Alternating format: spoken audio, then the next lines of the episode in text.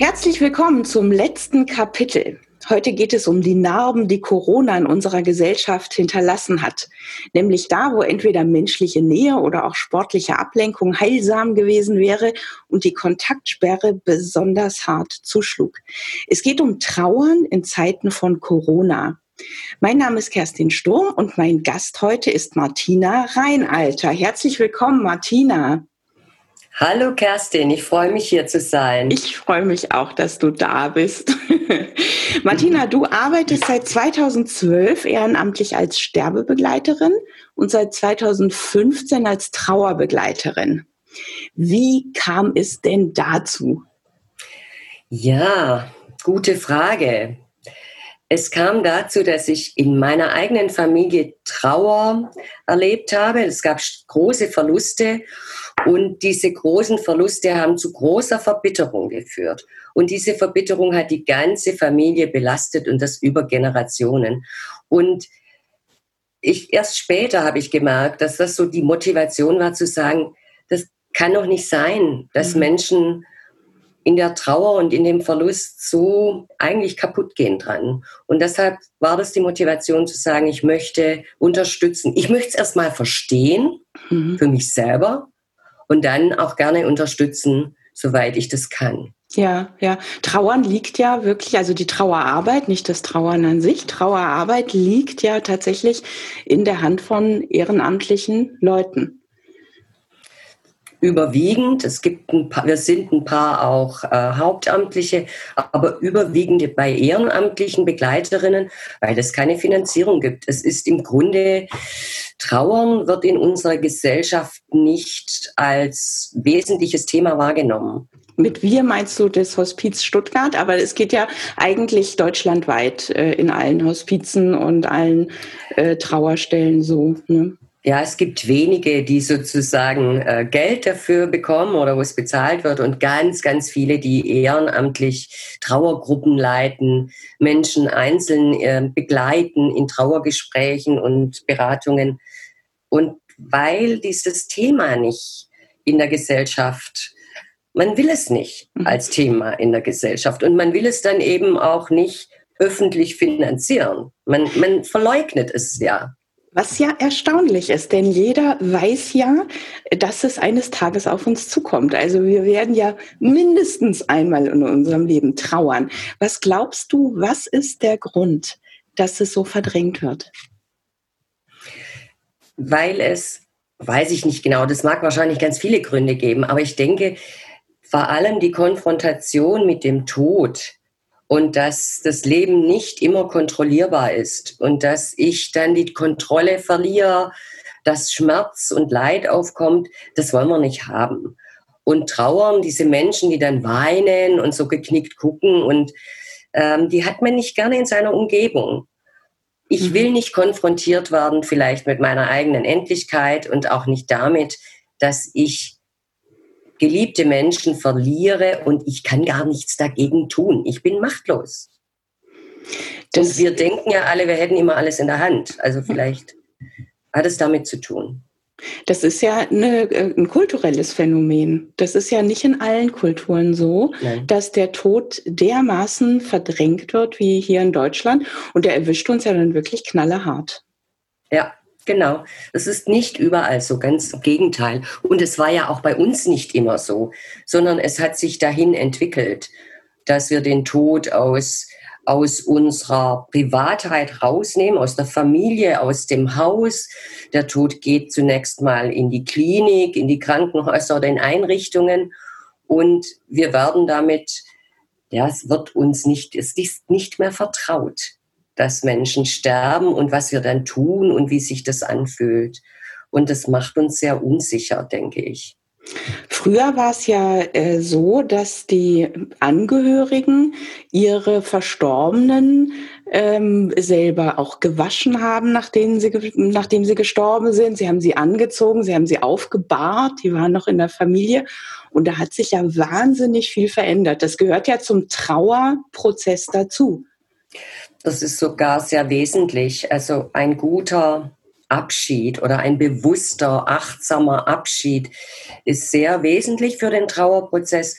Und da kommen wir jetzt auch auf Corona. Das hat Corona mit sich gebracht, dass das Abschiednehmen sehr erschwert wurde.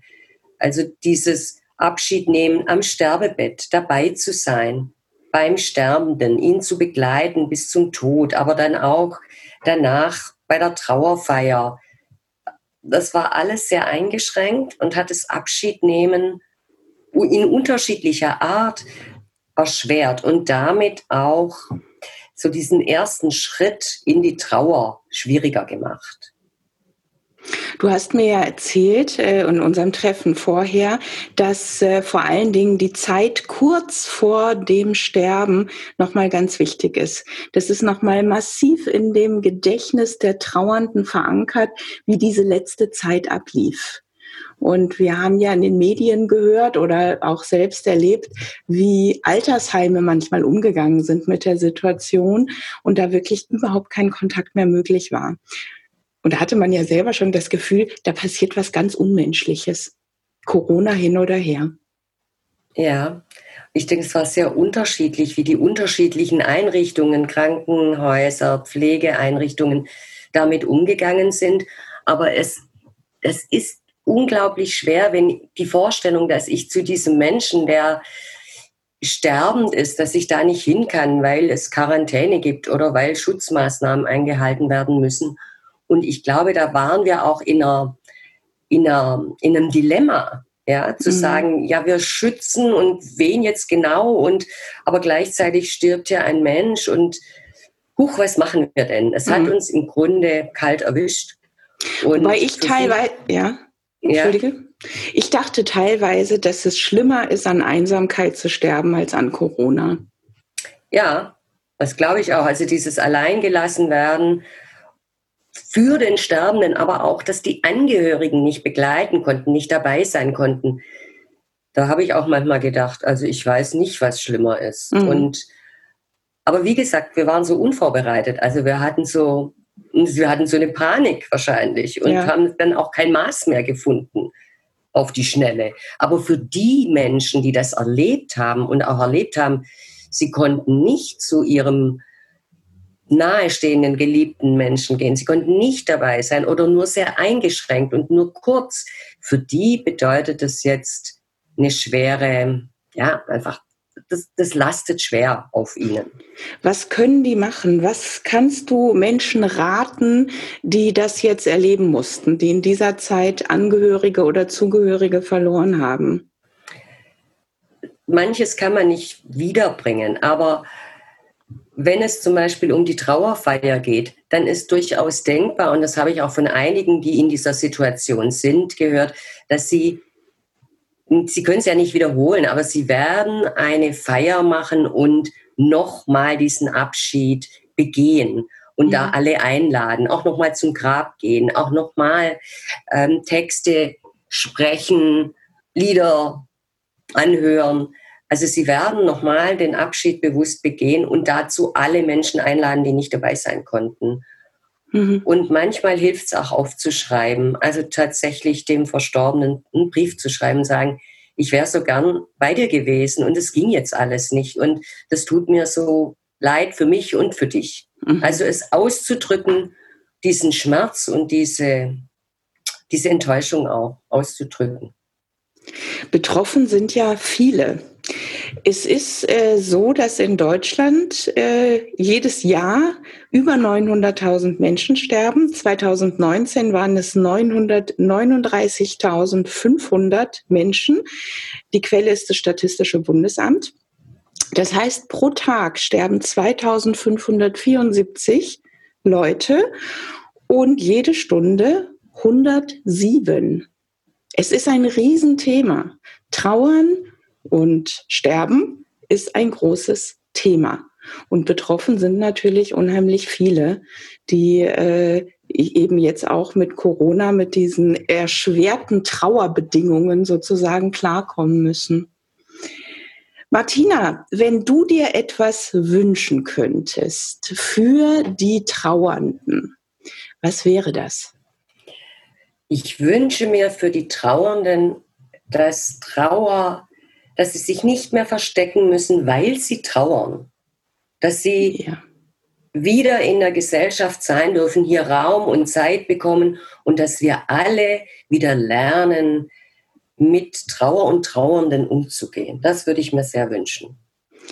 Das wünsche ich mir auch. Martina, vielen, vielen Dank für den Einblick.